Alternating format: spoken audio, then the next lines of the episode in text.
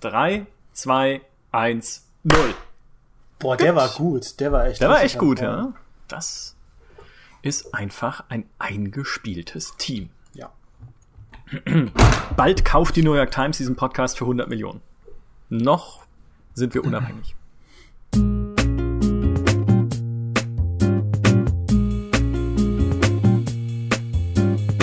Manche Videospiele sind wie Wurzelbehandlungen oder Schlangen an der Supermarktkasse. Sie sind umso besser, je kürzer sie sind. Ich meine, Podcast-Folgen, und ich denke, da sind wir uns alle einig, Podcast-Folgen können niemals lang genug sein. Das geht überhaupt nicht. Das ist de facto unmöglich und wir würden, wenn wir könnten, jeden Tag 25 Stunden am Stück podcasten. Aber Spiele, mh, hm, Spiele sind eine kniffligere Sache, denn es gibt an sich gute Spiele, die aber tatsächlich zu lang sind, zu groß, fast schon ermüdend umfangreich. Und jetzt sagt ihr, was?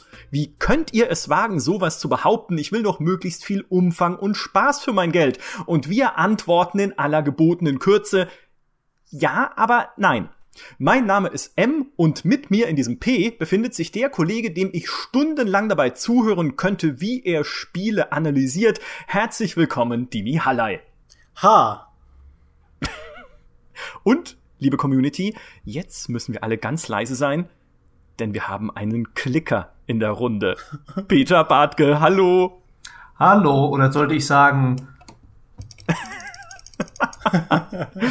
ja, das war die gerechte Strafe dafür, dass du letztes Mal so viel geklickt hast, einfach in deinem Pod, äh, in, nicht in deinem Podcast, in unserem Podcast. Ja, ja ich habe Clicker äh, Hero währenddessen gespielt und da musste ich nun mal leider viel klicken. Ja, Wer den Witz nicht verstanden hat, hat nie Last of Us gespielt auf der PS4. Und äh, ich würde tatsächlich äh, mit Dimi anfangen wollen, denn das Thema war dein Vorschlag, weil du hast es gerade so frisch am eigenen Leibe erlebt wie noch nie, dass Spiele einfach auch mal zu lang sein können. Ja, und tatsächlich über diverse unterschiedliche Arten von Längen. Ja, ich habe viel über Längen nachgedacht und ähm, dass es eben auch sehr viele eben Arten geben kann, wie Spiele zu viel Zeit beanspruchen. Ich habe jetzt äh, im, im, in der Corona-Quarantäne sehr viele Sachen durchgespielt, unter anderem Persona 5 Royal, das ein fantastisches Spiel war, über das man auch offenbar öffentlich nicht ne Negatives sagen kann. Ich mache es aber trotzdem. Das war, ähm, das Spiel hatte viel zu viele Längen, wenn es um ähm, Exposition, also Erklärungen und äh, nochmal Erklärungen und Story-Erklärungen und so weiter ging.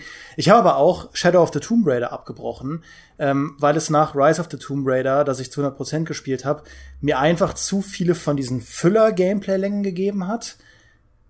Und dann habe ich auch im äh, Grind von Call of Duty äh, im Moment pausiert, weil es einfach auch da viel zu lange dauert, alles freizuschalten. Also ich bin umgeben von zu langen Spielen. Und auch bei Assassin's Creed Origins, das habe ich jetzt auch noch mal zu 100% gespielt, habe ich auch gegen Ende richtig, richtig geschnauft, ähm, weil wenn du das eben zu 100% spielen willst, Länge äh, wirklich plagend sein kann. Und all diese Sachen haben mit Länge zu tun. Deswegen kam ich auf die Idee, dass wir doch mal über Längen reden können. Ich habe das Wort jetzt sehr oft benutzt.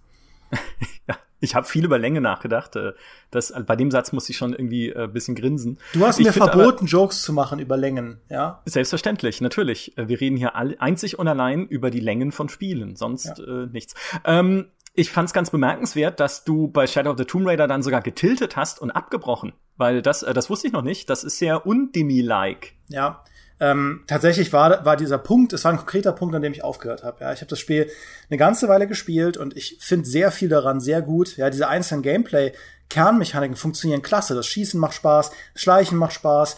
Die Landschaften sind wunderbar inszeniert, das Ganze sieht super aus. Die Story ist auch, sag ich mal, ein bisschen motivierender als im Vorgänger. Ähm, und ich habe sogar die Comics gelesen, um das halt in seiner Gänze begreifen zu können, nicht, dass das notwendig wäre.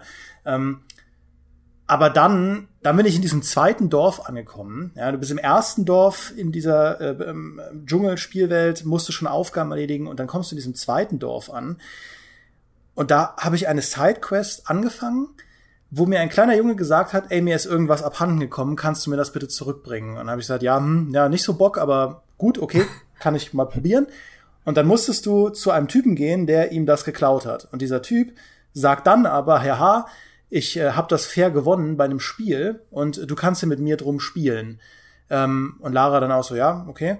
Und dann meinte er, ja, ähm, um das Spiel zu gewinnen, musst du bitte durch die Stadt laufen und mit fünf Leuten reden und von diesen fünf Leuten erfahren, warum der kleine Junge gegen mich im Spiel gewonnen hat. Und wenn du mir die Antwort bringst, dann bekommst du diesen Gegenstand für den kleinen Jungen.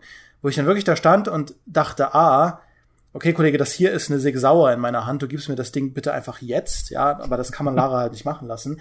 Und B, wer hat denn diese Quest designt und dann gesagt, ja, das ist doch eine coole Idee. Also da haben die Spieler bestimmt Lust drauf, wenn die irgendwie da in diesem Abenteuerumfeld sind, wenn die da in dieser Stadt ankommen, erstmal einfach mit Leuten zu reden über irgendein belangloses Kinderspiel, ähm, wo man dann, wo man dann irgendwie Infos zusammentragen muss. Also das, das war, das hat mich so rausgerissen, dass ich dachte, okay, Shadow of the Tomb Raider und Rise of the Tomb Raider, ihr fresst sowieso schon so viel Zeit mit Sachen, wo ihr doch genau wisst, also die Entwickler genau wissen müssen, das ist in erster Linie Zeitfresserei. Diese ganzen Survival-Stashes im Spiel, da kann mir niemand erklären, dass das irgendeinen effektiven Nutzen im Spiel hat, außer Zeit zu strecken, um den Leuten irgendeinen Anreiz zu geben, sich länger in diesen Umgebungen rumzutreiben.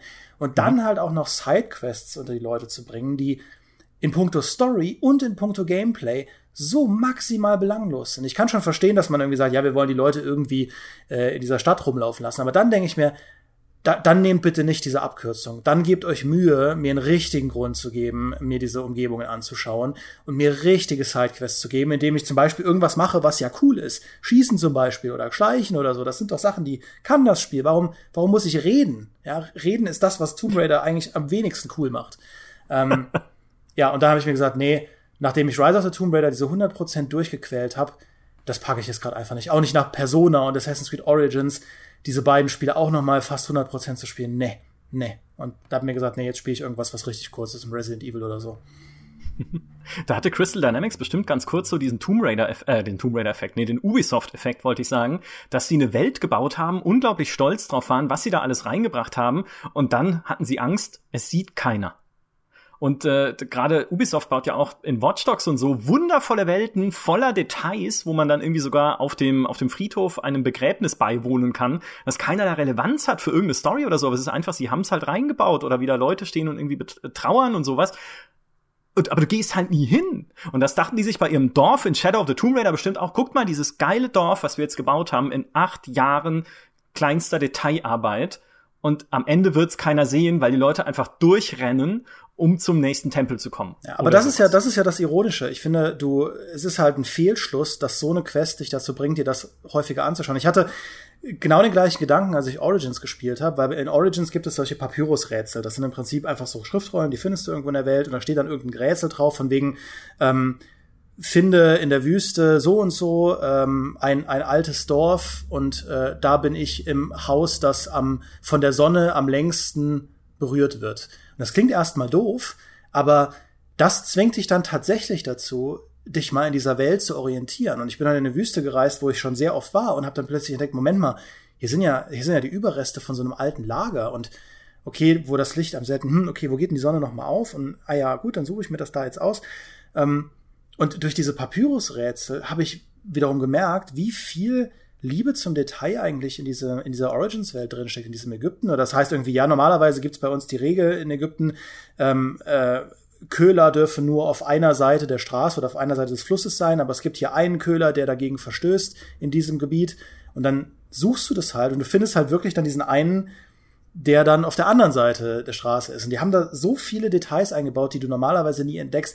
Der Fehlschluss ist nur, Fragezeichen auf der Map bringen die Leute nicht dazu, aktiver wahrzunehmen, sondern das genaue Gegenteil in meinen mhm. Augen, weil sie einfach nur noch diese Fragezeichen abklappen. Du machst dir halt irgendeinen Podcast an, zum Beispiel unseren, und klapperst halt nur diese Truhen ab und nimmst dir gar, kein, gar keine Sekunde Zeit, dir diesen Ort anzuschauen, weil du ja noch 100, 100 andere Fragezeichen hast, die du dir anschauen musst. Und, äh, ich finde, das ist das genaue Gegenteil von dem, was du eigentlich erreichen willst mit sowas.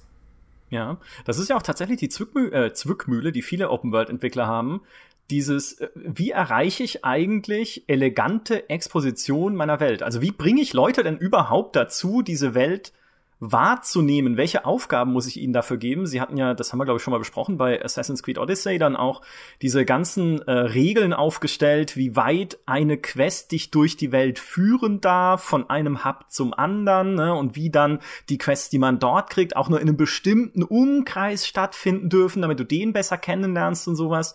Aber ich glaube, es fehlt so ein bisschen einfach die, die goldene Regel, wie man Menschen dazu bringt, einfach die Umgebung mal bewusst wahrzunehmen und nicht doch, weil wir halt einfach erfolgsgetriebene äh, Intriganten sind, nicht einfach nur den sich füllenden Balken hinterher zu jagen. Tun sich die Spieler aber auch selber keinen Gefallen mit, muss man sagen, weil es gibt einfach zu viele Balken. Hallo Ubisoft. Mhm. Aber das ist auch was, was, äh, wo ich da mal den Entwicklern beispringen möchte. Es ist auch gar nicht so einfach, das zu machen. Also wir haben es ja gesehen, wir haben letztens mit, äh, hatten wir unsere Witcher-Wochen, ja, da war ja auch ein Artikel über wie äh, CD Projekt die äh, Welt baut und da hat man gesehen, die mussten vieles einfach ausprobieren. Die mussten selbst spielen und se dann sehen, hm, der Turm, der ist jetzt ein bisschen zu weit weg, ja. Das bringt, das klappt irgendwie nicht mit dem Flow. Wir müssen ihn halt näher ranstellen. Und sowas stelle ich mir unglaublich aufwendig vor, wenn du eine riesige Open World hast, mit äh, wo tausend Leute dran arbeiten, die aber bis zum äh, ersten des nächsten Monats so ungefähr fertig werden muss. Also hast eine Deadline und dann musst du noch äh, jede Nebenquest anschauen. Also das ist ja bei Witcher 3 auch nicht über Nacht passiert. Die mussten es auch verschieben, auch mhm. aus anderen Gründen natürlich, aber ähm, das stelle ich mir halt sehr schwierig vor einfach. Und klar, das fällt uns natürlich auf. Äh, und ich bin mir auch, bin auch voll bei, bei euch, dass nicht äh, alle Spiele das perfekt machen, bei weitem nicht. Gerade diese Nebenquests und Sammelaufgaben, die ein Spiel einfach so dämlich strecken. Aber es ist halt einfacher, glaube ich, so eine Welt zu bauen, dass sie cool aussieht, als sie dann äh, spannend zu gestalten, dass man auch durchgehen kann und das Spaß macht. Ja. So meine, meine ganz persönliche Pacing-Theorie, ich glaube, ich hatte sie im Podcast schon mal dargelegt, aber ich mache es einfach immer wieder jetzt, bis ihr nicht mehr hören könnt.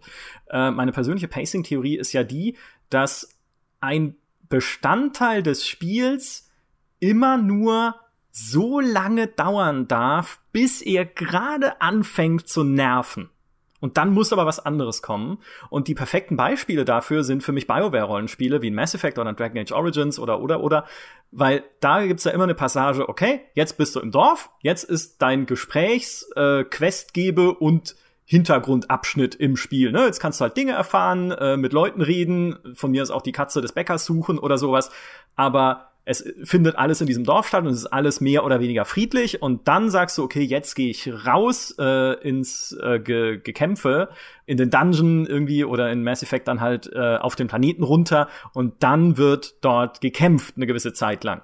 Und ich merke immer, und ich weiß nicht, ich verbinde das halt so einfach auch explizit mit BioWare, ich merke immer, irgendwann komme ich sowohl in den Dörfern und in den Hubs an den Punkt, wo ich mir denke, jetzt also jetzt habe ich schon mit acht äh, irgendwie Leuten geredet, jetzt nochmal und nochmal, es wäre doch gut, wenn jetzt mal wieder ein Kampf käme. Und wenn dann tatsächlich wieder der Kampfabschnitt anfängt, dann ist es für mich gutes Pacing, während ich dann auch beim Kampf irgendwann denke, oh, hey, es wäre jetzt auch mal gut, wenn mal wieder ein bisschen Ruhe wäre. Und dann kommt halt wieder eine ruhigere Passage mit wieder mehr Gesprächen. Und wenn das funktioniert, dann funktioniert auch das Spiel in sich gut für mich. Und das gilt eigentlich für alle Spiele, oder zumindest sagen wir mal alle Action-getriebenen Spiele, also nicht Strategiespiele wie ein Stellaris oder sowas, aber für alles zumindest, was so diesem Kampf, Storytelling, dieser Wellenbewegung folgt, wie zum Beispiel halt auch ein Last of Us, was ich vorhin erwähnt habe, nicht ganz zufällig, weil da funktioniert's für mich ziemlich gut. Auch da denke ich mir meistens, die Kämpfe so, ja, okay, jetzt sind's halt noch mal fünf Zombies und ich weiß, ich kann sie mit Glasflaschen ablenken, ja, oder ihnen irgendwie einen Pfeil äh, irgendwo hinschießen also, okay, lasst mich die noch besiegen, aber dann bitte wieder ein paar Gespräche, bitte wieder ruhigere Passagen, bisschen Storytelling, Charakterentwicklung. Und das wird aber dann auch irgendwann wieder ein bisschen trocken. Ja, jetzt haben wir genug miteinander geredet und sind hier durch die Landschaft gelaufen und ja, es sieht halt okay aus, aber ich finde es jetzt auch nicht unbedingt mega glaubwürdig, wenn ich nie in den zweiten Stock von einem Haus gehen kann, weil da immer Möbel in der Treppe liegen. Ja, immer. Also Möbel in der Treppe sind überhaupt das Last of Us Motiv für mich. Also jetzt lasst mich halt mal wieder ein bisschen kämpfen und da hat's für mich einfach diese Wellenbewegung so gut funktioniert. Mhm. Ja, das ist lustig, dass du Last of Us äh, nennst, weil klar, bei Pacing bin ich voll bei dir, das ist äh, super denen gelungen, aber das Spiel war für mich tatsächlich auch ein Ticken zu lang. äh, einfach von der Länge her, von der Spiel, nicht jetzt von dem Pacing, wie die Abschnitte, wie die sich abwechseln und so, sondern einfach die, die Spieldauer und was du machst, weil du, ähm, du sagst ganz richtig, dieser, dieser Wechsel ist super, super wichtig für ein Spiel, aber wenn sich das halt, diese Struktur auch immer wieder wiederholt, wird's halt auch langweilig, finde ich. Wenn dann halt immer, okay, du weißt, okay, jetzt bist du wieder in den Gebiet, redest du wieder, okay, jetzt gibt's einen Kampf. Ähm, und bei Last of Us, tolles Spiel, keine Frage. Ich fand's nicht ganz das Meisterwerk, das äh, alle, das der Rest der Welt findet. Ich fand es super gut, aber nicht so, hat mich nicht, äh, ja, ich habe nicht mein T-Shirt äh, zerrissen, um äh, vor dem Bildschirm niederzuknien oder so und es äh, Lob zu huldigen. Aber ähm, da ging es mir halt so, okay, jetzt bist du im Schnee, oh, okay, und jetzt kommt noch mal hier äh, der Kindervergewaltiger, okay, und jetzt gibt's noch mal eine Szene. Und jetzt bist du noch mal woanders. Und jetzt rennt Ellie weg. Und oh. also irgendwann war ich dann so, okay, ich hab's kapiert, ja, es geht um diese Beziehung zwischen den beiden. Und ähm, jetzt reicht's langsam mal, ja, jetzt könnte mal das Ende irgendwann kommen. Und äh, das geht mir öfter so bei Spielen, dass ich sage, okay, ich habe diese Mechanik jetzt 20, 30 Stunden verinnerlicht, äh, das überrascht mich nichts mehr hört jetzt bitte einfach auf. Und manche Spiele schaffen einfach diesen Absprung nicht und gehen dann nochmal zehn Stunden weiter. Um da aber mal die, die Lanze zu brechen für Naughty Dog, ähm, ohne jetzt eurem äh, Last of Us Punkt widersprechen zu wollen, aber bei Uncharted 2, das ist für mich der Inbegriff von allem, was, was Rise of the Tomb Raider und Shadow of the Tomb Raider gut getan hätte. Die Spiele sind sich ja sehr ähnlich, beides äh, Indiana Jones, Adventure, Serial, ähm, Genrevertreter. Ähm, bei, bei beiden geht's halt drum, irgendwie Schätze zu entdecken, die längst vergessen sind und so. Aber Uncharted 2 hat es eben genau geschafft, dir das Gefühl eines Indiana Jones Films als Spiel zu geben, indem es halt diesen diesen Gameplay-Loop hat durchwechseln lassen vom bombastisch inszenierten ähm, Action-Momenten, von super unterhaltsamen Story-Momenten, von ähm, soliden Schießereien, aber dann auch äh, interessanten Puzzles, Rätseln, mhm. die aber nicht, die aber nicht zu schwierig sind, aber auch nicht äh, unterfordernd sind. Also die haben da in sehr vielen Punkten genau den richtigen Sweet Spot gefunden in der im Anforderungsprofil, aber auch im in der Zeit, die sie die Leute mit ihren jeweiligen Aspekten ähm, belangen. Und äh, das, das ist, finde ich, äh, eine echte Glanzleistung und ist ja auch was, was dann zum Beispiel bei Uncharted 3 schon wieder kritisiert wurde, dass bei Uncharted 3 zu offensichtlich wurde, dass die Entwickler ihre Loops die ganze Zeit durchwechseln, dass du halt eine, eine Arena-Schießerei-Passage hast, dann hast du wieder eine Story-Passage, wo du vor allem redest und erkundest, dann hast du wieder eine Passage, wo du äh, kletterst und rätselst und dann kommt wieder eine Schießerei-Arena. Also das ist ja auch oft so bei so Singleplayer-Serien, dass da sehr viel offensichtlicher wird in engem Raum, wie sich so die einzelnen Gameplay-Loop-Bestandteile wiederholen und wiederholen und wiederholen. Ist ja auch ein Riesenproblem gewesen, das God of War hatte mit dem God of War Ascension, ähm, dass ja der, das God of War ist, über das niemand redet. Also das, was nach Teil 3 rauskam, aber vor dem 2018er Meisterwerk God of War. Ähm, und das ja tatsächlich auch genau daran gescheitert ist. Es hat, es war God of War 3 in spielmechanisch ähnlich gut, aber ohne viele Neuerungen. Und die Leute hatten sich nach all den Jahren einfach satt gesehen an dieser God of War Formel. Und deswegen ist das, was bei God of War 3 die Leute noch, äh, wie Peter auch gesagt hat, dazu gebracht hat, ihre Hemden zu zerreißen, hat einfach bei Ascension nicht mehr funktioniert. Was, was die Serie brauchte, ähm, war halt eine komplette Neuausrichtung, was dann das neue God of War hinbekommen hat nach, nach vielen Jahren. Aber da hatte ich halt sehr viel Mitgefühl auch mit den Entwicklern, wie schwierig das ist, wenn du als in einem, in einem Franchise erfolgreich bist, wegen einer bestimmten Art ein Spiel zu gestalten, du das aber nicht wiederholen kannst. Du musst es irgendwie eigentlich grundlegend neu aufstellen, aber du darfst natürlich auch nicht deinen Markenkern, deine Identität und so weiter. Also das ist schon, denke ich, eine richtig, richtig große Herausforderung, Herausforderung, da diesen perfekten Rhythmus aufrechtzuerhalten. Finde ich übrigens hat Uncharted 4 auch nicht hinbekommen. Das war mir zu langsam in zu vielen Passagen dafür, dass es halt dieses High-Intensity-Abenteuer sein sollte. Mhm. Und jetzt, äh, jetzt breche ich die nächste Lanze, nämlich für ein eigentlich sehr verhasstes Feature, was dir da aber super helfen kann, gerade wenn es um Pacing geht und dabei Abwechslung zu schaffen, nämlich Minigames. Und ich finde, dass das Spiel, das ist verkörpert wie kein anderes, also wie das gut funktionieren kann. Es gibt natürlich 5000 Spiele, wie das ganz furchtbar in die Hose gehen kann. Hallo Bioshock und äh, Pipe Mania. Aber ein Spiel, das es super macht, ist äh, Final Fantasy VII das Original. Weil du hast natürlich auch da deine Pacing, deine Pacing-Wellenbewegung, ne, dann halt Kämpfe, dann halt wieder Gespräche, Kämpfe, Gespräche. Aber sie schaffen es, das ganze Spiel über immer wieder dich ein bisschen zu überraschen mit neuen Minigame-Passagen und Abschnitten. Ein paar davon halt freiwillig, ein paar davon musst du machen. Es gibt halt, es gibt das Snowboardfahren, es gibt diese, diese Ausgrabung, wo du irgendwie diese Schatzsucher da durch die Gegend schickst, irgendwie eine Kletterpassage, wo du nur Kommandos zurufst dann zu Eris und sie klettert halt dann so, wie sie, wie sie soll. Es gibt dieses Schere, Stein, Papier, Monster-Battle-Ding irgendwie, äh, was sie da machen können und, und, und. Also da steckt richtig viel an einfach kleinen, originellen Gameplay-Ideen noch mal drin. Auch nicht so standardisiert, ne, jedes ist gleich, sondern sie haben sich wirklich damals da offensichtlich hingesetzt und sich überlegt, okay, das könnte jetzt ein Punkt sein, wo der Spieler mal wieder so sagt, ich habe alles gesehen. Ja, ich kenne alle Mechaniken, ich weiß, wie das Spiel läuft. Es überrascht mich zumindest in seiner Funktionsweise nicht mehr. Story ist wieder ein bisschen was anderes, klar, da gibt's Twists und alles, aber wenn du so ein Spiel mechanisch durchschaut hast, ist ja auch immer so der Punkt, wo du sagst, eh, ja, was kommt jetzt noch? Die Gegner werden halt stärker und ich krieg einen fetten Zauberstab, wahrscheinlich. Aber ne, so großartig anders wird's jetzt nicht mehr. War bei Last of Us ja auch so. Also da ist ja auch irgendwann, ne? Ich habe halt die Spielmechanik durchschaut, was soll jetzt noch kommen? Mhm. Noch größerer Zombie. Kommt ja nicht mal, ne? Der Bloater ist ja schon das Größte, den lernst du relativ früh schon kennen. Also Final Fantasy VII hat das, hat das immer, finde ich, super eingesetzt, um dir zu zeigen, bleib dran, es kommt noch was und es kommt hoffentlich noch was Cooles und Überraschendes für dich.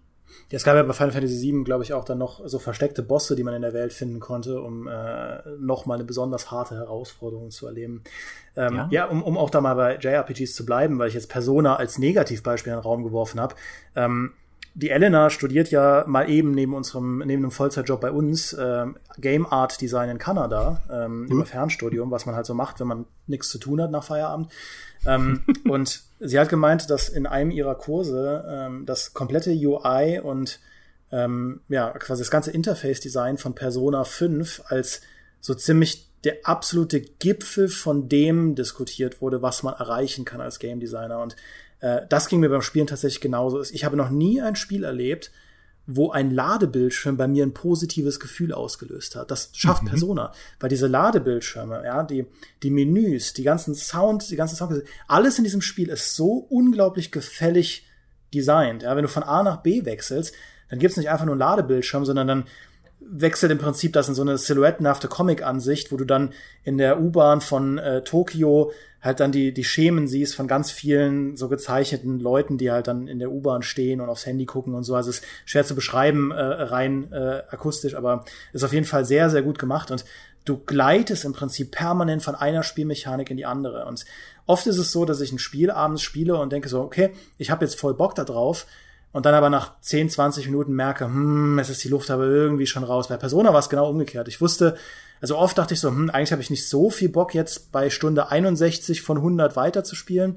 Dann setze ich mich hin, spiel Persona und acht Stunden später mache ich aus. Ja, ähm, das hat dieses Spiel geschafft, damit, dass es halt einfach so so behutsam dich von einer Mechanik in die andere übergibt und ähm, zum Beispiel haben sie es auch so gemacht bei Persona 5 Royal, also dieser äh, Deluxe Edition von Persona, die jetzt dieses Jahr, glaube ich, rauskam, dass du, wenn Gegner zu schwach sind, kannst du die auch einfach also überfahren. Mit, du hast so ein Katzenauto, frag, frag nicht nach dem Hintergrund, du hast ein Auto, das ist eine Katze.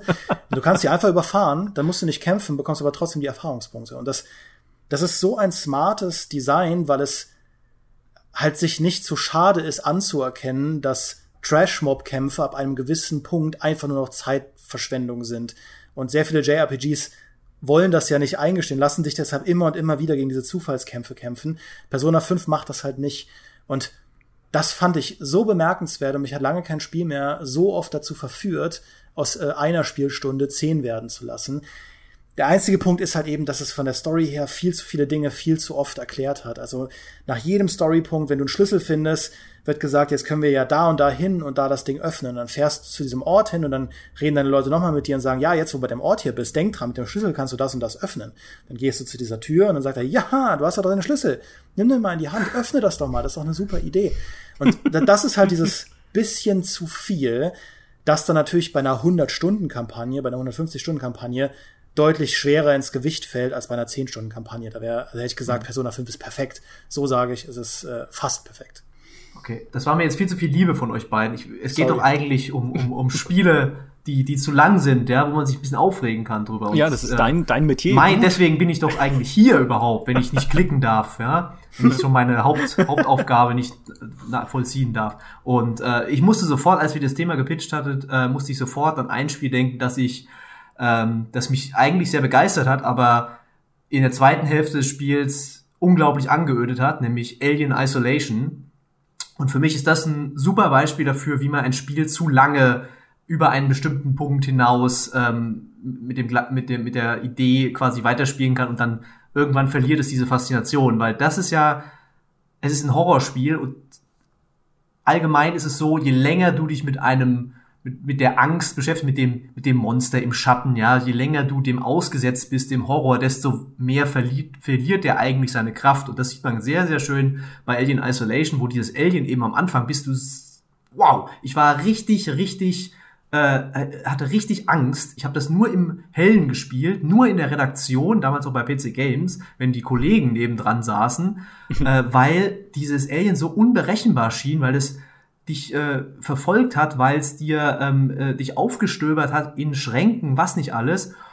Aber irgendwann hast du eben diesen Punkt, wo du erstens das so ein bisschen durchschaust, wie die KI wirklich tickt, weil sie ist halt nicht ganz so perfekt und fantastisch, wie man erst denkt. Und zweitens gibt es dann irgendwann den Punkt, wo äh, Ripley, die Heldin des Spiels, einen Flammenwerfer bekommt. Und dann ist halt jeder Witz weg von diesem panischen Horror, versteck dich Spiel, weil dann wird's einfach, oh, das ist ein Alien. Ich mach mal den Flammenwerfer an. Ah, ich kann weitergehen. Ähm, und dieses Spiel zieht sich einfach zu lange hin. Es wird, du, es wird dann auch so offensichtlich, dass diese ganze, diese ganze Story sich eigentlich nur immer darum dreht, ah, du musst jetzt MacGuffin A finden. Oh, jetzt brauchst du noch Schlüssel B. Oh, jetzt hier musst du noch das reparieren. Das ist so ähnlich wie bei Dead Space, äh, was es ein bisschen besser hingekriegt hat, aber da war es auch so, hey Isaac, geh doch mal dahin. Ah, da ist jetzt wieder ein Problem, geh doch mal dahin. Ah, du musst übrigens noch dahin. Ähm, und je das funktioniert immer so in kleinen, äh, in kurzer Zeit, so wenn du eine konkrete Aufgabe hast, aber irgendwann wird es halt sehr offensichtlich, wenn du keine, wenn du als Spieler keine eigene Agenda hast, sondern immer nur rumgeschickt wirst. Und bei Alien Isolation kam das sehr stark raus und äh, für mich hat es dann, ich war dann so froh, als das Spiel endlich vorbei war, weil die letzte, der letzte Akt eigentlich, bis auf das Alien, oh kleiner Spoiler, das Alien Nest, ist, ähm, war einfach nur noch ermüdend. Äh, auch mit diesen ganzen Robotern, die dann immer wieder dich packen und mit denen musst du kämpfen und so. Ah, ich war so froh, als es vorbei war. Ja, es ist halt berechenbar geworden dann. Und es ist wie im echten Leben, ne? Sobald du den Flammenwerfer hast, bist ja, du durch. Äh, ja, dann kündige also, ich, wenn ich einen Flammenwerfer habe. Ich habe bei, ja, ähm, bei Tesla habe ich bestellt hier, ähm, aber er kommt, ist noch nicht gekommen. ja, also ich kann das super nachvollziehen. Äh, ich kann natürlich Alien Isolation einfach nicht spielen, ja, weil es einfach äh, gruselig und schrecklich ist. Ähm, aber ich kann, ich kann einfach noch mehr Wut auskippen äh, auf ein Spiel, das ich ja gerade hoch gelobt habe, nämlich Final Fantasy VII. Allerdings auf das Remake. Ähm, weil das Remake ist ja, sie haben ja quasi drei Stunden des Spiels auf 35 Stunden gestreckt mit dem Remake, was ja schon mal grundsätzlich eine, ein Indiz dafür sein könnte, dass es jetzt länger ist und gestreckter ist insgesamt. Sie haben zwar auch viel neues Fleisch hinzugefügt, da die, äh, da Barretts ganze Helfertruppe hat jetzt irgendwie mehr Persönlichkeit und so, und du lernst die alle besser kennen und sie haben mehr Hintergrund, bla bla bla bla. Also da steckt schon richtig viel Liebe auch drin und richtig viele Sachen, die sie cool gemacht haben und es sieht fantastisch aus. Aber was ich echt bizarr finde, sind manche Gameplay-Abschnitte, die nicht aufhören wollen. Schon relativ am Anfang fährst du irgendwie mit dem Motorrad durch einen Tunnel und wehrst irgendwie so andere Shinra-Motorräder ab, die dich versuchen, also die greifen dich nicht mal an, sondern sie fahren da halt auch rum und äh, versuchen dich abzudrängen oder sowas. Und äh, das dauert 100 Jahre gefühlt. Und es ist wie in so einem alten Arcade-Spiel, dass du halt denkst, okay, jetzt kommt da wieder so ein, so ein Motorrad von der Seite, dann muss ich halt dahin fahren und da drauf hauen. Dann kommt wieder ein Motorrad von der anderen Seite, dann fahre ich da rüber und hau da drauf. Wie früher an so einem Spielautomaten und es geht also vielleicht war ich auch einfach schlecht und habe es irgendwie nicht gut genug gemacht oder so, aber es geht unendlich lange und dann gibt's auch noch viele Szenen, wo du einfach die so repetitives Gameplay haben, wie dann irgendwie so eine Szene im, in der Kanalisation, wo es heißt, okay, die Brücke ist kaputt, wir müssen aber zur anderen Seite dieses Abwasserkanals. Dann klettern wir runter, kämpfen gegen irgendwas, irgendwie fünf Schnecken oder so, klettern auf der anderen Seite wieder hoch, drücken den Schalter. Dann können wir rübergehen, klettern auf der anderen Seite wieder runter, kämpfen gegen fünf Wehrratten, klettern wieder hoch, drücken einen Schalter, dann füllt sich's mit Wasser, dann können wir wieder rübergehen und dann können wir dort wieder gegen fünf Wehrratten kämpfen und dann haben wir, glaube ich, die Brücke überquert. Also wo du halt so denkst, wer kommt denn auf die Idee, dass das cooles Gameplay ist? Und das gibt's halt häufiger, finde ich. Ich will jetzt nicht irgendwie Square vorwerfen, dass sie das bewusst gestreckt hätten, aber es wirkt halt einfach wie so antiquierte Gameplay-Mechaniken, die sie einfach dann reingedrückt haben in das Spiel. Ja, aber umgekehrt finde ich es dann immer bemerkenswert, wie wichtig dann doch ist, dass bestimmte Dinge in Spielen einfach eine Zeit lang dauern, damit sie funktionieren. Irgendwie ein ja. prominentes Beispiel dafür ist dieser Disput, den es immer gab zwischen beispielsweise einem Project Cars und einem Forza äh, und einem Need for Speed. Also dieses Project Cars oder generell Simulationen, die halt hingehen und sagen, hey, hier, äh, hier hast du einen Baukasten, du kriegst alle Autos, kriegst alle Strecken und kannst einfach so viel fahren, wie du willst. Ähm, Punkt. Ja, mach dir deine Szenarien, hast ein cooles Wettersystem in Project Cars 2, kannst du dir frei aussuchen. Und dann gehen eben viele Spiele daran und sagen, ja, hm, aber ja, das mache ich jetzt ein paar Stunden und dann, dann war es das aber auch. Das ist gut jetzt so. Aber wenn du dann sagst, okay, statt euch direkt 100 Autos zu geben, bekommt ihr am Anfang nur drei, und die anderen müsst ihr euch, und zwar so drei Popelautos, und die anderen müsst ihr euch aber knallhart freischalten. Äh, plötzlich spielen Leute halt dann doppelt, dreifach so lange. Ja, das ist was, was bei mir zum Beispiel auch gut funktioniert. Ich habe das immer, ich fand es immer so ein bisschen blöd, dass du bei Forza Horizon so schnell schon mit Superautos rumfahren kannst, weil es auch so ein bisschen die D- und C-Klasse Autos entwertet, weil es ja keinen Grund mehr gibt, mit denen zu fahren, wenn du, wenn du gerade die Speed Challenges und so viel, viel leichter machen kannst mit den schnellen Autos. Dieses vom vom äh, im Prinzip vom Amateur Go-Kart-Fahrer ja hin zum absoluten Sportfahrer. Dieser Aufstieg ist ja auch das, was du als als sag ich mal narrativen Hintergrund von diesem Spiel erleben willst, ja. Und es ist eigentlich der falsche Weg, sag ich mal so einem Casual Noob wie mir, äh, dann einfach alle Autos entgegenzugeben und zu sagen, mach damit, was du willst, weil das ist dann, das mache ich dann eine Weile, aber dann ist es wirklich nur mein Interesse am Motorsport, das mich halt bei der Stange hält und das ist in meinem Fall jetzt nicht so gigantisch groß wie bei äh, richtigen äh, Simulationsenthusiasten. Also eine künstliche Verknappung innerhalb von Spielen ist ja auch dann wiederum ein sehr, sehr starkes, ähm, ein sehr starkes Instrument. Und äh, man erinnert euch an, an Assassin's Creed 1, an Mafia 2. Ja, es gibt so viele Open-World-Spiele, die tatsächlich sich nur darauf konzentriert haben, ähm, die Main Story voranzutreiben. Und wonach haben die Leute am meisten äh, gefordert? Ja, dass einfach mehr zu tun ist in der Open World, mehr Beschäftigung, mehr mehr mehr Füllerkram mit dem, also Füllerkram nicht im Sinne von sinnlosen Füllerkram, aber einfach Open World Aktivitäten, dass man ein bisschen was machen kann in der Welt. Ähm, also ich verstehe da natürlich schon auch den Impuls von einem Ubisoft, dass sie sagen, okay, wir machen für eine so gigantische Zielgruppe Spiele, dass wir einfach sicher gehen wollen, dass äh, Spieler Herbert äh, in Assassin's Creed Origins keinen Kilometer laufen muss auf der Suche nach irgendwas, was er tun kann, sondern halt sagen kann, okay, da ist eine Ruine, Herbert, da gibt's mindestens eine Truhe, die du finden kannst mit einem coolen Item geh doch mal hin, guck dir das doch mal an, ja, und dass die Entwickler sich eben nicht darauf verlassen können, ah ja, unsere Spieler, die werden ja schon geschichtsinteressierte Leute sein, wenn wir denen halt da die Gizeh-Pyramiden hinstellen, da werden die da ja von selbst irgendwie gucken wollen, weil es ist ja voll cool, wir haben uns ja voll viel Mühe gegeben, dass jede einzelne Grabkammer da äh, zu inszenieren, das werden die ja zu schätzen wissen, also kann ich total nachvollziehen, dass das halt auch wiederum kein Pferd ist, auf das du setzen kannst als Entwickler. Mhm. Ich finde, ich finde, Mafia ist das ist ein super spannendes Beispiel in der Beziehung. Ich kann äh, übrigens das ganz kurz, ich kann die Autosache super nachvollziehen.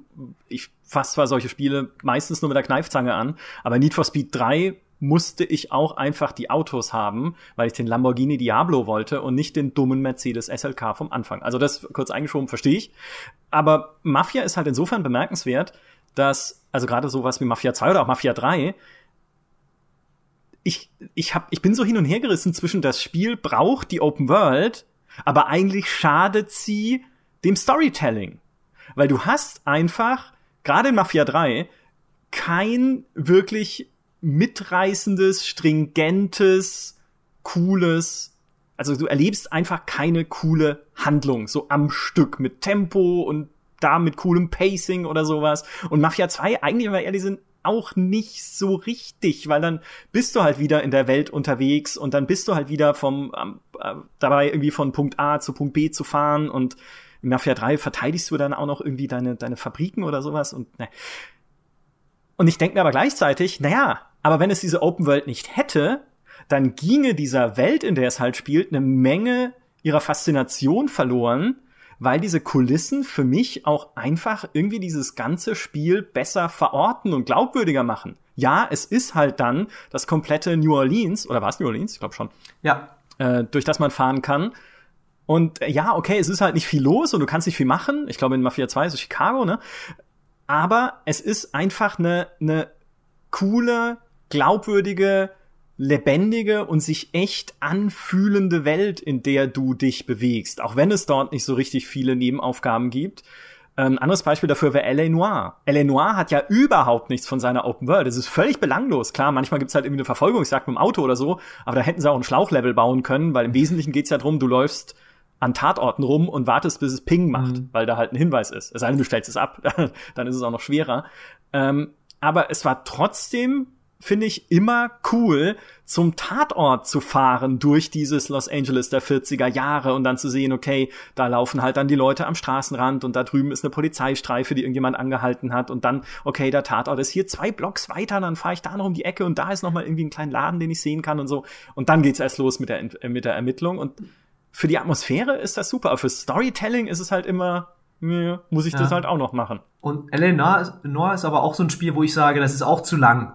Das ist auch ein Spiel, wo du gefühlt ja ewig erst in so, du, du dienst dich ja durch diese ganze Polizeikarriere äh, durch, ne? Und mhm. bist dann irgendwann im, im Morddezernat und dann kommt noch mal, dann bist du wirst du versetzt äh, zur Brandstiftung, ja, und dann geht da noch mal los und dann es gibt so viele Fälle in diesem Spiel, die eigentlich auch so nebensächlich sind, ja, und es ist also dafür eigentlich ist ja es ist ja ein Gimmick-Spiel, ja, es war ja ein Spiel, oh, okay, wir können jetzt Gesichter machen, die, wo du ansehen musst, ob sie lügen müssen und sie machen solche Grimassen, dass du immer weißt, wenn sie lügen. Ja, toll, super, yay.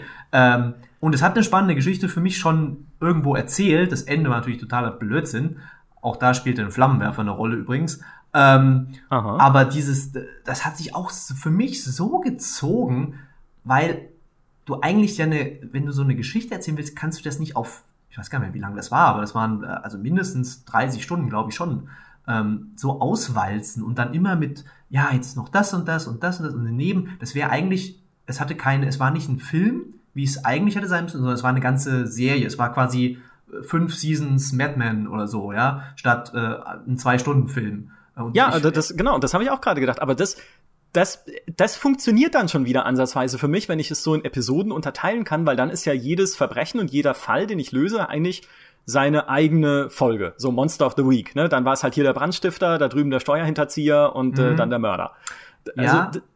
geht noch. Kann aber auch schief gehen. Also gerade auch, ich denke auch, als du gesagt hast, äh, du brauchst diese Open World und dass es sich authentisch und, und, und nachvollziehbar anfühlt, wenn du dann dran drängst, wie zum Beispiel ähm, Dragon Age Inquisition oder äh, Risen 3, ja, ihre Welt ähm, machen, dass sie halt immer Gebiete haben und du kommst in ein neues Gebiet und dann geht der ganze Scheiß wieder von vorne los. Also bei Risen 3 ist gerade besonders äh, für mich äh, frustrierend gewesen, weil du kommst auf eine neue Insel, da ist wieder, ah, okay, jetzt musst du wieder die ganze Insel ablaufen, hier sind Nebenquests, da Monster, da ist eins, das kannst du nicht umhauen, dann musst du erstmal rechts gehen, dann musst du da lang. Ähm, und da wieder diese Wiederholung. Das ist für mich ganz, wenn, wenn, warum, warum sich Spiele zu lang anfühlen, ist für mich immer Wiederholung ein ganz essentieller Teil, ähm, dass dieses Gefühl aufkommt, ja. Und das war bei den Spielen zum Beispiel sehr stark.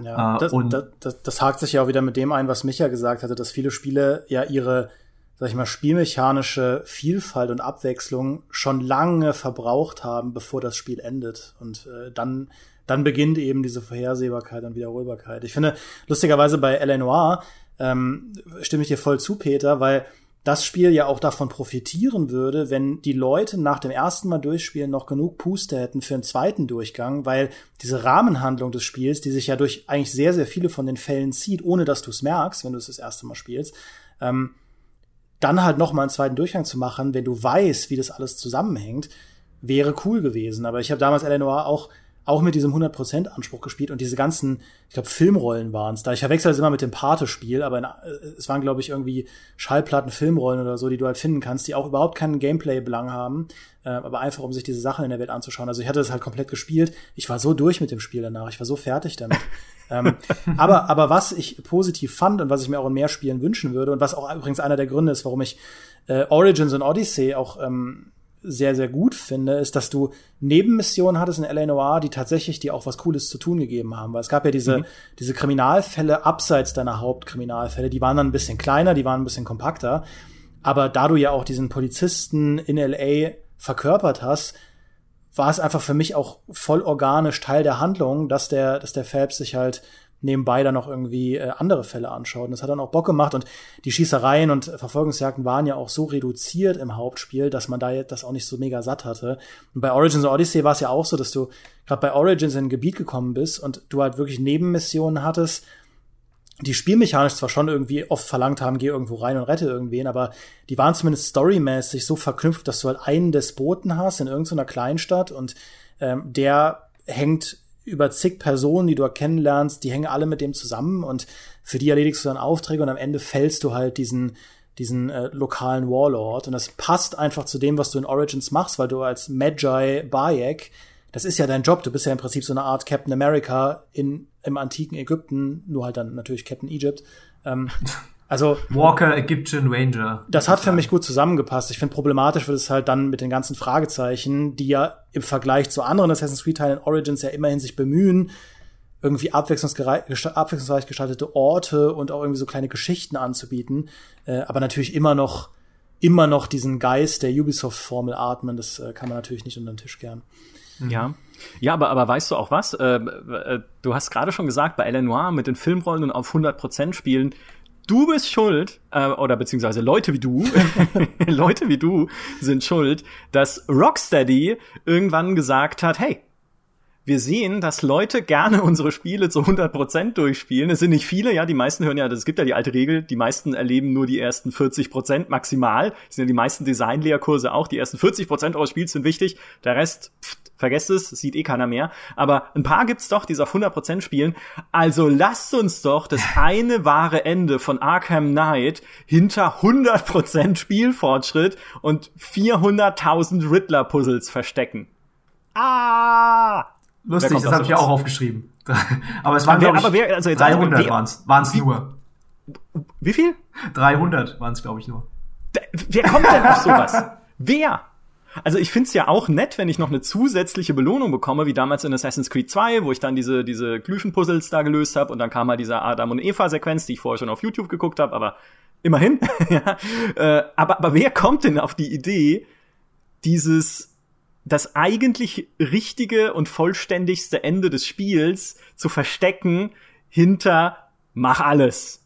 Das, das ja, finde ich äh, böse. Das ist ja noch harmlos, ja. Also du musst ja noch dran denken an Mittelerde, Schatten des Krieges im ungepatchten Zustand, wo du äh, für die das wahre Ende und das war wirklich das wahre Ende, das war bedeutsam das Ende, äh, erstmal ich glaube 20 äh, Belagerungsschlachten spielen musstest, die alle gleich waren und in den gleichen vier äh, Burgen, glaube ich, stattgefunden haben und du immer und immer wieder die gleichen Mist gemacht hast. Äh, und dann kam, oh ja übrigens, äh, hier ist das Happy End. Äh, und das hat mich richtig, das hat mich genervt. Das war, das war super mies. Also ich will jetzt gar nicht thematisieren, ob ich bei Arkham Knight alles gesammelt habe, um dieses wahre Ende zu suchen. Und ich will auch gar nicht thematisieren, ob ich bei allen Arkham-Spielen alles gesammelt habe, um alles zu sehen. Aber ich glaube tatsächlich, wo sie, wo sie bei, und da, das ist ein Punkt, den Maurice ja auch schon häufiger gemacht hat, wo sie bei Arkham falsch abgebogen sind, ist diese Sammlerei im ersten äh, Arkham Asylum, die waren nicht so faszinierend, weil halt diese Rätsel von Riddler irgendwie so spannend gewesen wären, äh, aus einer, aus einer ja, spielmechanischen Sicht, sondern dahinter ver verbargen sich einfach so interessante Nods. Ja, du konntest ja in diesem Arkham Asylum so viele so viele Schurken oder Überbleibsel von Schurken finden aus dem Batman-Universum, die dir dann auch irgendwelche Hintergrundinfos gegeben haben. Und es war einfach faszinierend zu sehen, wie viele Details in diesem Asylum drin gesteckt haben. Und es hat auch vom Tempo, vom Pacing viel besser zusammengepasst, weil halt dieses Asylum natürlich viel kompakter war als jetzt Arkham City oder in Arkham Origins halt ähm, Gotham. Ähm, und sie sind dann aber später voll auf diese Schiene gegangen, okay, die Leute wollen vor allem diese Riddler-Rätsel abhaken. Und man muss ihnen ja zugute halten, sie haben ja wenigstens jedes Riddler-Rätsel mit irgendeiner Form von Herausforderung verbunden und es nicht einfach die nicht einfach nur als, mhm. als Fähnchen auf den Dächern verteilt wie in dem ersten Assassin's Creed.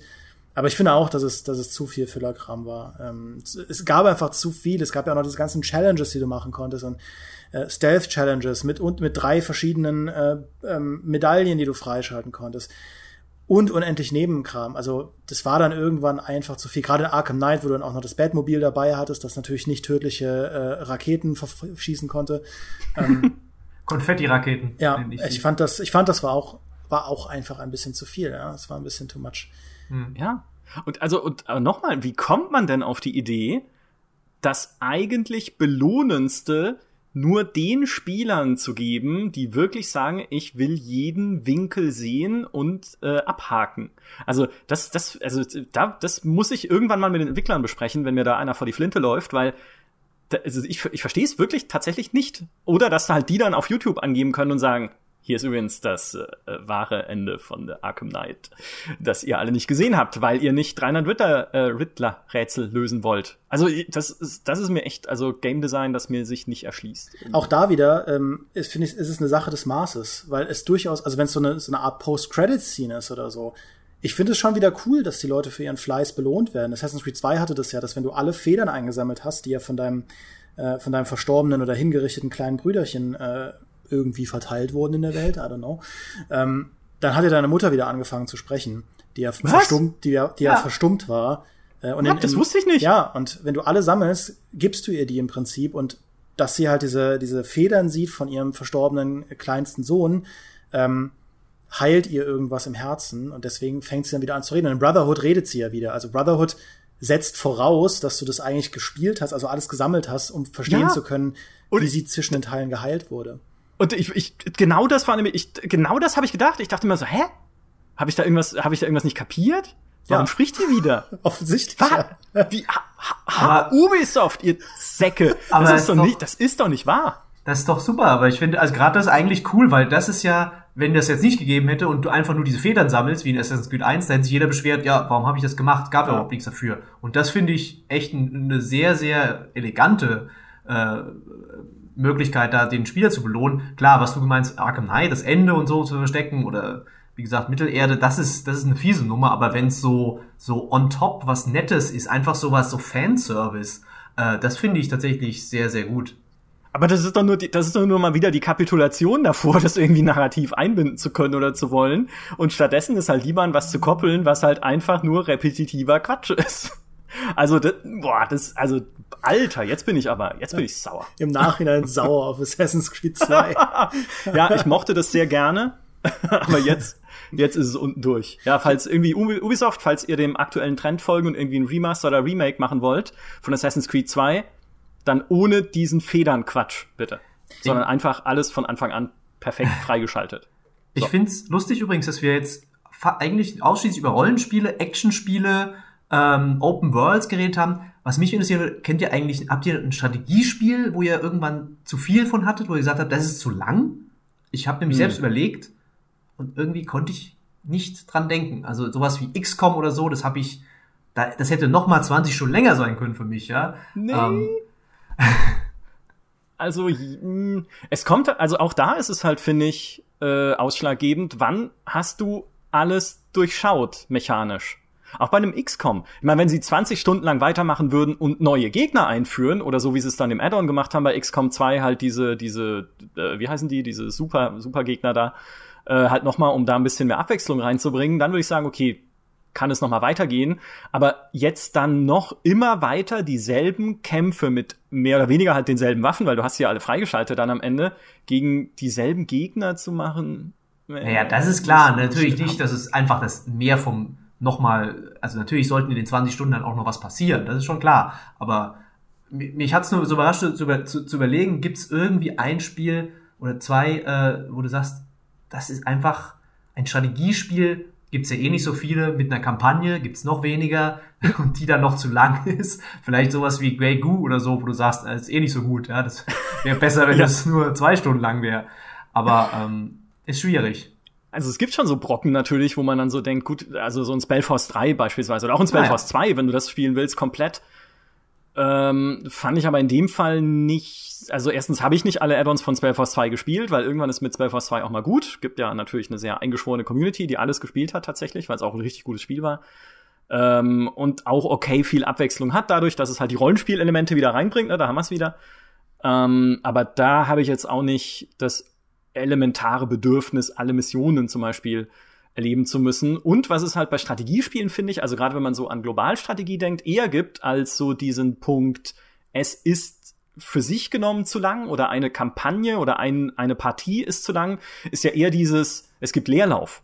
Ja, es gibt mhm. halt Phasen in der Partie, wo ich einfach nicht viel tun muss, außer gucken, wie die Zeit vergeht oder halt in die nächste Runde weiterklicken. Was sogar was ist, und jetzt sage ich es einfach mal, was man Stellaris vorwerfen kann. Zum Teil, je nachdem, in welcher äh, Konstellation du spielst und auf welche Gegner du triffst oder wo du anfängst und so und wer dein Nachbar ist, kann es halt sein, ja, auch da, du musst halt manchmal irgendwie erstmal ein bisschen warten, bis ein paar Jahre vergangen sind, bevor du wieder was richtig Bedeutungsvolles machen kannst, wenn es gerade kein Event gibt, was irgendwie spannend ist.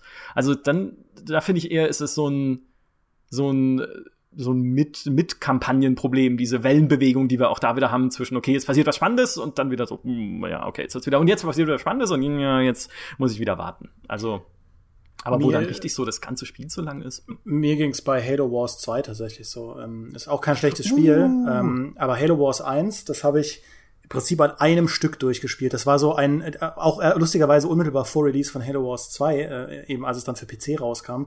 Ähm, aber das, das habe ich im Prinzip in einem Rutsch durchgespielt, bis mitten in der Nacht mit meinem Mitbewohner im äh, Koop. Das war total cool.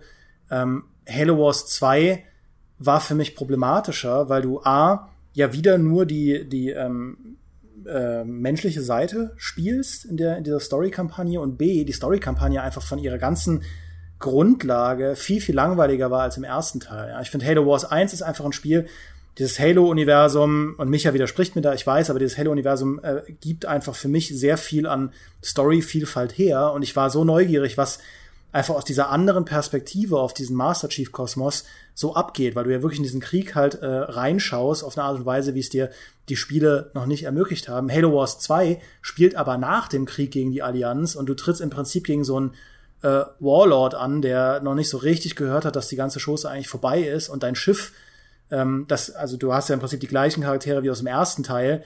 Die sind mehr oder weniger in so einem Schlaf verfallen und die haben halt irgendwie die letzten Jahrzehnte verpennt und es ist, das wirkt, das war halt buchstäblich aufgetaut, ja.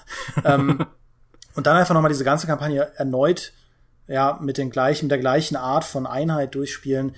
Ah, das war irgendwie zäh, ich weiß nicht, mich hat, mich hat die Story nicht ergriffen, mich hat das Gameplay dann auch irgendwann einfach äh, liegen gelassen und äh, ich fand das, fand das nicht so cool. Sie haben ja auch den Fokus sehr darauf gesetzt, den Multiplayer ans Laufen zu bekommen mit so sehr schnellen, MOBA-ähnlichen Multiplayer-Scharmützeln, die man auch dann mit der Taste, mit dem Gamepad gut spielen kann und so. Ähm, ich finde, das hat man im Spiel angemerkt, dass die Kampagne weniger Liebe bekommen hat als beim Vorgänger. Ja, ähm, und ich, ich finde auch, das ist ein super wesentlicher Punkt, wenn du wirklich das Gefühl hast, du hast im Vorgänger eigentlich die, die eigentliche, die eigentlich spannende Story erlebt und jetzt kommt halt noch irgendeine, ziehen sie irgendwie eine Story aus dem Hut oder eine Zusatzgeschichte oder irgendeinen neuen Feind, damit es halt weitergeht, weil es einen Nachfolger geben muss. Das, äh, das finde ich ist immer ein super schlechtes Zeichen. Und sie also, konnten, sie konnten halt nicht diese, es gibt ja im Prinzip in Halo, Halo 1 bis 3 kämpfst du ja gegen diese Allianz und dann ab 4 geht es dann gegen diese Prometheans, also im Prinzip ja, eine neue, neue Art von äh, Gegnervolk. Ähm, und du merkst halt total, dass sie bei Halo Wars 2 nicht das Risiko eingehen wollen, diese neue, dieses neue Gegnervolk, das deutlich weniger Beliebtheit genießt bei den Fans. Generell ja diese 343 Halos, also alles nach Reach eigentlich, also Reach ist ja noch sehr beliebt, aber ab Halo 4 ist ja durchaus, wird ja viel diskutiert, auch kontrovers unter den Fans sie wollten dann halt nicht diesen neuen Teil von Halo nehmen, sondern bewusst diesen alten Allianzkrieg wieder aufgreifen. Aber der ist halt vorbei, storymäßig. Hm. Und deswegen haben sie dann im Prinzip diesen Kompromiss gesucht aus, okay, der Krieg von damals hat dann da, ist dann da immer noch ongoing und wir verbinden das irgendwie und es hat halt nicht funktioniert. Also du merkst halt bei Halo Wars 2 wollten sie keinerlei Risiko eingehen, dass das Ding halt floppt. Ja, das war halt so gebügelt auf leicht zugänglich, erfolgreich, das Best of All und es hat trotzdem nicht funktioniert. Ja. Es ging mir ein bisschen so mit Homeworld tatsächlich, mit Homeworld 2, weil auch da ziehen sie dann irgendwie einen neuen Schurken aus dem Hut, gegen den du kämpfen musst. Äh, irgendwie denken sich mehr Hintergründe aus mit diesem Precursor-Volk, wo du dann auch den alten Dreadnought findest und sowas. Da habe ich dann auch so das Gefühl gehabt, hm, ja, es ist Homeworld, Homeworld ist immer gut, aber hm, hätte jetzt, müsst, müsste jetzt wegen mir Ich meine, es war jetzt auch kein langes Spiel, deswegen da bist du auch in der Kampagne jetzt nicht irgendwie, was weiß ich, 15, also weiß nicht mehr genau wie lang, 15 Stunden gesessen oder sowas. Aber da, hätte, hätte man jetzt auch nicht in die Länge ziehen müssen. Aber das ist halt immer das Problem, wenn es halt einfach nichts Spannendes oder nichts richtig Spannendes zumindest mehr zu erzählen gibt oder du dein, dein, äh, eigentlich dein bestes Pulver schon verbrannt hast, halt im ersten Teil, dann, ja, was willst du machen, ne? Es ist krass, dass äh, wir einen Podcast haben, in dem du dich gegen Homeworld ja. und gegen Stellaris äußerst und Maurice ist nicht dabei, um das mitzubekommen. Was ist da los? Ja. Jetzt ziehe ich meine Maske ab, meine Stimmmaske und bin Maurice. Eigentlich. Ja. ja Seid äh, gegrüßt. Ein klassischer Maurice. Ja. Ähm, ja, aber dass, dass dieses Storypulver ähm, oft am Anfang verschossen wird. Also ich finde es halt ein bisschen frustrierend, dass ja auch diese, sag ich mal, Gameplay-Länge auch im dire also direkt ein Antagonist ist zu einer gut erzählten Geschichte. Die Amy Hennig, ja. die ähm, Autorin von, von Uncharted, hat ja damals dieses berühmte Interview gegeben, auch mit IGN, wo sie so ein bisschen aus dem Nähkästchen geplaudert hat. Wie ätzend das eigentlich ist aus so einer Storyteller-Perspektive, dass du weißt, der Großteil deiner Spieler wird einfach deine Story nicht ganz erleben, weil die, weil die wenigsten oder weniger als die Hälfte das Ding halt bis zum Ende durchspielen. Und ähm, mhm ja, also wenn, wenn das halt die, die Demografie ist, mit der du dich auseinandersetzen musst, ich kann da wiederum auch aus, aus Publisher-Perspektive verstehen, du hast halt eine Zielgruppe und da beschwert, die Leute spielen das Spiel und finden es geil und spielen es aber trotzdem nicht bis zum Schluss und niemand beschwert sich. Also, dass du da natürlich nicht den größten Fokus drauf legst und sagst, ja, hm, wir nehmen bei der Open World jetzt mal 30 Stunden Spielzeit weg und erzählen dafür aber eine Story, die bis zum Ende super spannend bleibt wenn das halt offensichtlich nicht der Fokus ist von dem Großteil der Leute, weil äh, der Großteil der Leute eben nicht die Story bis zum Ende durchspielen will, also dass sie halt das halt herausziehen. Amy Hennig meinte dann ja auch, hm, ja, wenn man jetzt irgendwie richtige Ambitionen hat als Geschichtenerzähler, ist vielleicht dann auch einfach besser, wenn man zu den klassischen Medien wechselt und lieber mhm. lineare Geschichten mhm. erzählt und ein Buch schreibt oder einen Film dreht. Und das, das ist für mich auch so ein, so ein deprimierendes Interview, weil sie ja eine der besten Autorinnen ist, die die, die Gaming-Branche hat. Und dass das halt ihre Bilanz ist und man dieser ganze Star Wars Fuck-up der letzten Jahre dürfte ihre Haltung ja auch nicht verbessert haben.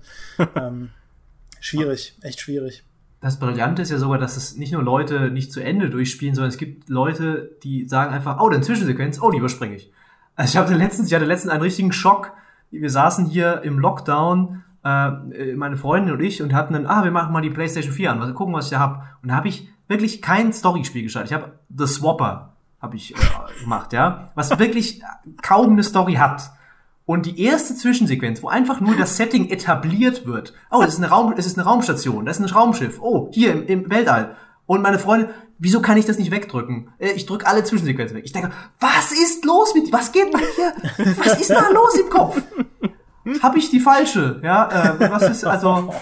Da habe ich mir schon ein äh, bisschen Gedanken gemacht, ja. Und äh, so, also es ist natürlich eine anekdotische, ähm, äh, ja, es ist keine Studie zum zum Verhalten der Spieler, aber ich habe es oft gelesen, dass Leute sagen, ja, Storien sind überhaupt nicht, drücke ich alles weg. Und anscheinend gibt es tatsächlich durchaus einige Leute, die das machen, die einfach von dem Spiel was anderes erwarten. Die einfach ja, wollen, natürlich. es muss einfach Spaß machen. Es muss, du willst reingehen, du willst einfach anmachen, du willst nicht eine halbe Stunde da sitzen und eine Metal Gear äh, Solid Zwischensequenz angucken. Du, die wollen halt einfach in GTA mal schnell äh, Zivilisten vermöbeln oder so. Oder in Assassin's Creed in den neuen einfach mal äh, 50 Gegner niedermetzeln und dann ist auch wieder gut. Äh, und ich verstehe dann auch voll, dass, ja, da können wir natürlich als Konnoisseure, sage ich mal, das immer bemängeln, aber ähm, der Erfolg gibt ja dann anscheinend auch diesen Open World, sag mal, eher seichten Spielen auch irgendwo recht, ja, dass es dann eine, Zielgruppe dafür gibt und die Story in dem Sinne dann nicht so wichtig ist. Ja, aber dass man, dass man mit dieser, ach komm doch mal zum Punkthaltung an Spiel rangeht, kann ich aber schon nachvollziehen. Also ich merke das so bei mir, ähm, es gibt ja diese Spiele, viele JRPGs machen das, die am Anfang, bevor es ins Hauptmenü geht, nochmal so einen Intro-Film geben, der eigentlich nur einstimmen soll, ja, wie, wie auch bei einer, bei einer Anime-Serie. Ähm, sowas hätte, hätte ich mir früher immer angeschaut, weil ich jede, jede noch so kleine Sekunde eines Spiels genießen wollte. Aber mittlerweile bin ich dann so, ja gut, komm, äh, so schnell wie möglich halt ins Hauptmenü und dann neues Spiel starten und dann geht's erstmal los. Und dann guckt man sich das natürlich an.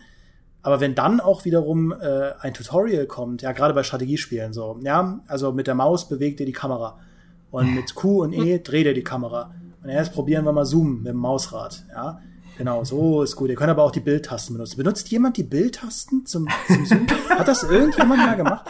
Ähm, Naja, auf jeden Fall, ähm, das ist auch so was, wo ich dann sage, boah, jetzt habe ich eigentlich, will ich eigentlich schon wieder raus und hab, hab keine Lust mehr, ja. Also Ja. so ein bisschen mehr Ungeduld habe ich da schon in mir entwickelt. Und ich würde, würde behaupten, dass ich Spiele sehr gründlich spiele, aber ähm, es ist einfach schwieriger geworden, weil du, ähm, das habe ich auch beim Persona-Spielen gemerkt, so fantastisch es auch war. Nach so über 100 Stunden denkt man sich dann schon irgendwann, ja, hm, es gibt aber auch noch so viele andere gute Spiele, die meine Zeit haben wollen. Und äh, ja, ich würde da, würd da mal gerne, gerne wechseln, jetzt allmählich. Ähm, und Ja. wenn, wenn ein Spiel, also die, was man ja, was wir auch immer so verpönt kritisieren, ja, die, wenn das dann heißt, die ersten 15 Minuten, wenn die die Leute nicht kriegen, dann sind die direkt raus und refunden. Ähm, klar, mache ich so nicht, aber ich verstehe durchaus, wo das herkommt. Ja, ähm, ich habe auch in Ja. meinem Freundeskreis Leute gehabt, die gesagt haben, okay, Doom Eternal, ähm, ja, dem ich habe mir zwar deinen Tester durchgelesen, aber ich habe mir das gekauft, die ersten 10 Minuten reingespielt. Boah, ich finde, es ging relativ lahm los. Und ich so, ja, aber das, das steht ja auch genauso in meinem Test. Ja, aber ich hatte dann keinen Bock weiterzuspielen, hab's refunded. Okay.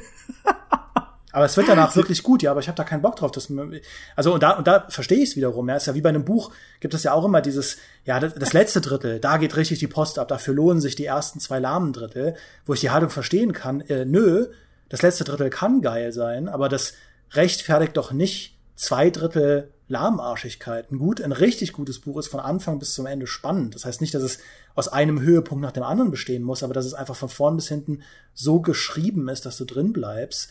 Sonst äh, kannst du eben als Buchautor nicht erwarten, dass die Leute halt da dranbleiben. Und bei Spielen auch. Ich, ich kann diese Haltung durchaus nachvollziehen, ob man jetzt persönlich diesen Durchhaltewillen mitbringt oder nicht, ist dann sei da mal dahingestellt.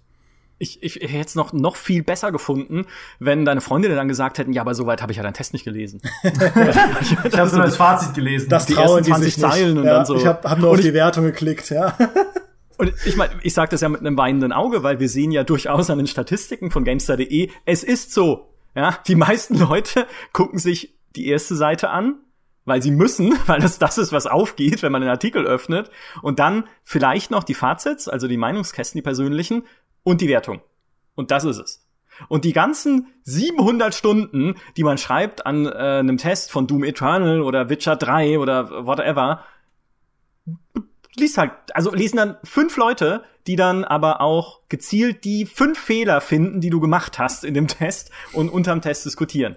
Ich, über, ich überspitze ein bisschen, aber es ist tatsächlich so, die, die erste Seite wird mit Abstand am meisten gelesen und dann geht es richtig schnell runter. Ich habe die genauen Zahlen nicht, aber ich glaube, nicht mal mehr die Hälfte der Leute geht auf Seite 2. Vielleicht 20 Prozent, 30 Prozent sowas.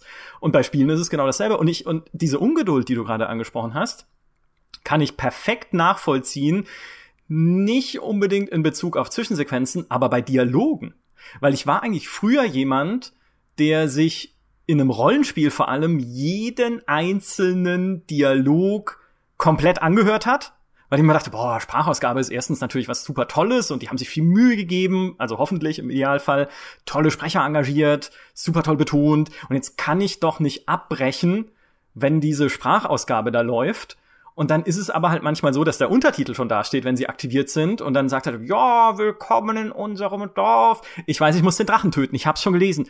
Ein großes Übel plagt uns. Ja, ich weiß, ich muss den Drachen töten. Es steht schon unten. Ja, und dann trotzdem sagen, skip. Und dann muss ich aber auch in diesem Dialog jede einzelne suboptionale Dialogoption durchgehen, weil ich mir denke, hey, vielleicht verpasse ich ja sonst was. Dann frage ich halt den alten Mann im Dorf auch noch nach dem Regierungssystem der Baronie und irgendwie, wie es seiner Frau geht. Und ich, es nervt mich aber gleichzeitig, weil ich will es eigentlich nicht. Ich will da hinkommen. Ich will irgendwie äh, schon ein bisschen natürlich indoktriniert werden, wer die Leute sind und was ihr Problem ist und was ich tun soll. Aber ich, ich, ich habe einfach die Geduld nicht mehr, so endlose äh, Gespräche zu führen und in Gänze zu verfolgen. Es gibt ein äh, grandioses Video zur neuen Witcher-Serie, wo jemand ähm, im Prinzip gesagt hat, was, wie, wie sähe die Witcher-Serie aus, wenn sie ein Spiel wäre. Und das ist dann der Dialog zwischen Geralt und dem äh, Stregobor heißt er, glaube ich, zwischen dem Skip, Magier, wo äh, dann das Video, also die Szene aus der Serie einfach nur durchskippt zu, zu jedem neuen Dialogbeat und man kurz die Untertitel liest und dann hat also quasi genau rekonstruiert, was du gerade auch gesagt hast. Das sieht so cool aus. Ja. Aber es stimmt, das mache ich auch so. Also ich bin auch so, dass ich mir die Sachen dann nicht ganz bis zum Ende anschaue. Ich habe lustigerweise ähm, Elena ab und zu zugeschaut über äh, Steam Stream, während die hat nämlich jetzt auch gerade Witcher 3 gespielt. Da habe ich mir gedacht, boah, die, du, du, du hörst die Dialoge wirklich alle an, ja. Elena ist ein Paradebeispiel, wie man es machen sollte, ja, weil sie wirklich mhm. äh, jeden Aspekt der Game Art, ja, wirklich dem voll, vollen Raum gibt. Und ich denke, boah, aber du hast das doch jetzt auch schon gelesen, wie, wie kannst du dir 100 Stunden lang diese ganzen Dialoge, das Spiel ist doch so schon super lang, ja, warum, Elena, ja, aber ähm, sie macht das richtig, ich hatte diese Geduld nicht. Ja, ich habe dafür diese Geduld viel mehr bei Gameplay muss ich dann tatsächlich sagen. Äh, wiederum zum Grausen meiner Freundin, weil ich jetzt neulich The Last of Us nochmal durchgespielt habe, den ersten Teil in Vorbereitung auf den zweiten. Und ich bin halt Stealth-Gamer. Ja, also wenn ich, ich, ich stelle dann auch die Schwierigkeitsgrad, den Schwierigkeitsgrad hoch. Stealth-Games sind das einzige, das bei mir erlaubt ist, in einem hohen Schwierigkeitsgrad zu laufen, weil ich finde, dann, nur dann ist es richtig. Das haben wir, glaube ich, auch schon mal im Podcast besprochen. Und aber wenn ich das mache, dann weiß ich ja, okay, ich bin mit einem irgendwie, äh, wenn mich ein Zombie irgendwie anhaucht, bin ich tot. Und dann bin ich halt so hyper vorsichtig und schleich halt dann irgendwie, okay, also am, am meisten schleiche ich gar nicht, sondern ich stehe nur am Anfang des Levels und beobachte erstmal fünf Minuten lang, wie die Gegner sich bewegen. Okay, der schlurft darüber zu dem Regal, dann dreht er um, dann geht er dahin, dann geht er da hinter der, hinter der Supermarktkasse entlang und dann kommt er hier hin und, dann, und da kann ich ihn vielleicht mit einem Pfeil erwischen, weil er drei Sekunden lang stillsteht. Also ziele ich mit dem Pfeil schon mal, lasse ihn aber in der Zeit viermal durchgehen, um zu wissen, ob ich richtig ziele und im richtigen Moment dann loszulassen und den einen Zombie zu erwischen, aber es sind noch acht andere. Und meine Freundin saß daneben und hat gesagt, ich kann dir nicht zuschauen bei dem Scheiß. Geh doch einfach da rein und knall die ab. Und wenn es nicht klappt, dann probier es halt noch mal. Und ähm, da habe ich dann komischerweise die Geduld, aber ich habe sie, weiß ich nicht, habe sie nicht bei irgendwie bei äh, Dialog und Erzählung. Ja, mehr. es gibt ja, es gibt ja dann auch doch die Leute, die bei Stealth Games noch mal den geduldigeren Pfad wählen und halt Fallen stellen und Flaschen werfen. ich werf nie Flaschen. Warum? Also da, da, da musst du ja wirklich diese ganzen Patrouillen auswendig lernen, dann eine Flasche dahin werfen, dann kommt er dahin und dann läuft er in diese Falle rein. Nee. Also dann gehe ich lieber einfach von hinten hin. Es gibt ja auch bei Assassin's Creed die Möglichkeit, die gegnerischen Leichen zu tragen und in Büsche zu werfen. Und das ist so ein Feature, das fordern Fans immer, wenn es das nicht geht. Aber ich denke mir, macht das in Assassin's Creed wirklich jemand? Also diese ganzen oh, oh, Leichen ja? wegtragen, weil ich gehe einfach so schnell wie möglich durch dieses gegnerische Camp durch mit diesem Predator-Bogen im Anschlag und schieß halt jedem in den Kopf. Ähm, und das, das, das geht dann auch. Also da wähle ich einfach den schnellen Weg, äh, weil ich nicht die Geduld habe. Weil sobald halt diese Leichentragerei ähm, einmal scheitert, weil du irgendwas richtig Dummes machst, ja, oder weil irgendein Gegner durch die Wand klitscht, werde ich so ungeduldig, dass ich dann, äh, dann schleiche ich gar nicht mehr. naja, jetzt ist gut, ja. Wenn du hier durch die Wand glitscht, dann kann ich auch Lärm machen. Ja. Ich, ich verstecke alles. Ich auch in Hitman. Also selbst wenn ich, wenn ich weiß, es kommt kein Gegner mehr, also oder ich ahne zumindest, es kommt kein Gegner mehr hier in diesen Teil des Levels, nie mehr, in 100 Jahren nicht, verstecke ich den Koch in der Eistruhe.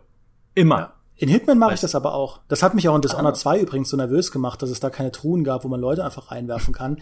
Und ich am Ende, das habe ich in meinem Testvideo, war das damals auch ganz gut zu sehen, musste ich alle halt immer in die Küche reinzerren. Das hat mir so ein Gefühl von, ah, so ein Un Unbehagen gemacht. Ich so, ja, die sind ja, die, die liegen jetzt so nackt hier. Da kann ja jeder vorbeikommen, wenn er sich gerade irgendwie ein Bier holen will aus dem Kühlschrank und sieht die dann da mhm. liegen. Das ist voll blöd. So, äh, das, hat, das haben die neuen Hitman-Spieler haben das so gut gemacht. Ja, jede, jeder Körper gehört da in einen Schrank oder einen Heuhaufen oder sonst irgendwas. Aber es ist halt, Hitman ist nochmal was anderes als Assassin's Creed. Ich finde Assassin's Creed, so Spiele, die halt so sloppy Stealth-Systeme haben, da ja. gehe ich dann auch eher auf so eine sloppy Art und Weise daran, versus halt richtige Stealth-Spiele, da ist das keine Frage. Also Flaschen werfe ich da trotzdem nicht, aber ja. Ja, ich musste bei der Küche auch gerade dran denken, das darf man nur als Spieler sagen, aber so in den alten Stealth-Games, die halt diese äh, Umgebungssachen wie so eine Eistruhe und so noch nicht hatten, äh, da habe ich dann oft, auch in einem Thief früher und dann halt in den äh, in Dishonored hauptsächlich auch, da habe ich halt einfach meinen Leichenraum angelegt. Äh, ich meine, den, den, den, den Raum mit den betäubten Wachen, äh, wo ich dann halt alle reingelegt habe, weil ich wusste, da kommt keiner hin. Aber selbst wenn ich eine Wache am anderen Ende der Villa mit meinem Knüppel ausnocke, trage ich sie durch die komplette Villa runter in den Weinkeller und lege sie dort in eine dunkle Ecke, damit sie nicht gefunden wird. Komischerweise, also da ist mir auch nie hatte ich auch nie das Gefühl, es, äh, das Spiel ist zu lang. Vielleicht wäre es aber anders, wenn ich es heute nochmal spielen würde. Das weiß ich nicht. Bei einem Thief zum Beispiel oder so. Oder auch nicht. Ja, das müssten wir dann halt rausfinden. Ich glaube, wir müssen allmählich mal zum Schluss kommen. Ja. Der Podcast wird zu lang. Der Podcast das ist es nämlich, ja, was, was ich, ich eingangs gesagt habe. Ja, genau, aber es war wahrscheinlich gelogen, was ich einfach eingangs gesagt habe. Und der Podcast kann sehr wohl zu lang werden. Äh, schreibt uns auf gamestar.de in die Kommentare, wie viel zu lang unsere Podcasts sind. Oder ob es einfach ewig so weitergehen könnte, weil äh, meistens kommen wir dann am Ende sowieso so ins Anekdoten erzählen und tragen überhaupt nichts mehr zum Thema bei. äh, wir können noch festhalten, eine Sache, die ich noch auf meinem Zettel stehen habe, ist perfektes Spiel, Doppelpunkt, Portal. Weil Portal halt einfach nicht lang ist, zwei Stunden oder so, aber es reicht dann auch, finde ich. Da passt halt, nicht umsonst haben wir dieses Spiel auf Platz eins der 250 besten Spiele gewählt. Bei Portal passt alles. Und ich finde auch da, Portal 2 war mir zu lang. Weil das erste war so kompakt, so, so toll gepaced, schöne Rätsel drin, Spielmechanik immer unterhaltsam in den zwei Stunden und noch die nette Story mit GLaDOS, die dir die ganze Zeit auf den Zeiger geht. Das ist einfach so rund und so wundervoll. Besser kannst du ein, ein Spiel äh, einfach nicht, nicht machen. So, das war jetzt mein, das waren meine letzten Worte. Habt ihr noch welche? Ich äh, mag Doom in der Hinsicht, weil das nämlich auch das Neue, das, also nicht Doom äh, Eternal jetzt, das finde ich super doof, sondern das von 2016, das hat mich auch, das hatte genau die richtige Länge für mich. Das hatte, hat mich atemlos und äh, ein bisschen enttäuscht zurückgelassen, dass es schon vorbei war, aber gleichzeitig war es lang genug, dass ich dachte, okay, jetzt reicht's. Und ähm, das ist eigentlich der, der Idealzustand bei dem Spiel für mich. Ja, ja ich äh, stimme euch tatsächlich beiden zu. Mir war Portal auch zu lang. Äh, aber mehr habe ich nicht. das ist ein wundervolles Schlusswort. Ich wollte mit dem Cliffhanger aufhören, das, das, das ist halt zu lang. Ja. Ah, das heißt, wir machen die Stellaris-Folge sobald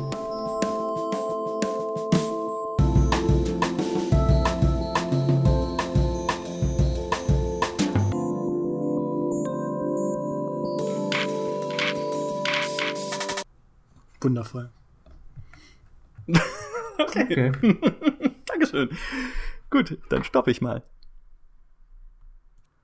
Manche Videospiele sind wie Wurzelbehandlungen oder Schlangen an der Supermarktkasse. Sie sind umso besser, je kürzer sie sind. Und ich meine, Podcast-Folgen, und ich denke, da sind wir uns alle einig, Podcast-Folgen können niemals lang genug sein. Das geht überhaupt nicht, das ist de facto unmöglich und wir könnten, wenn wir. Nee, scheiße. Moment. Ich kann nicht mehr lesen.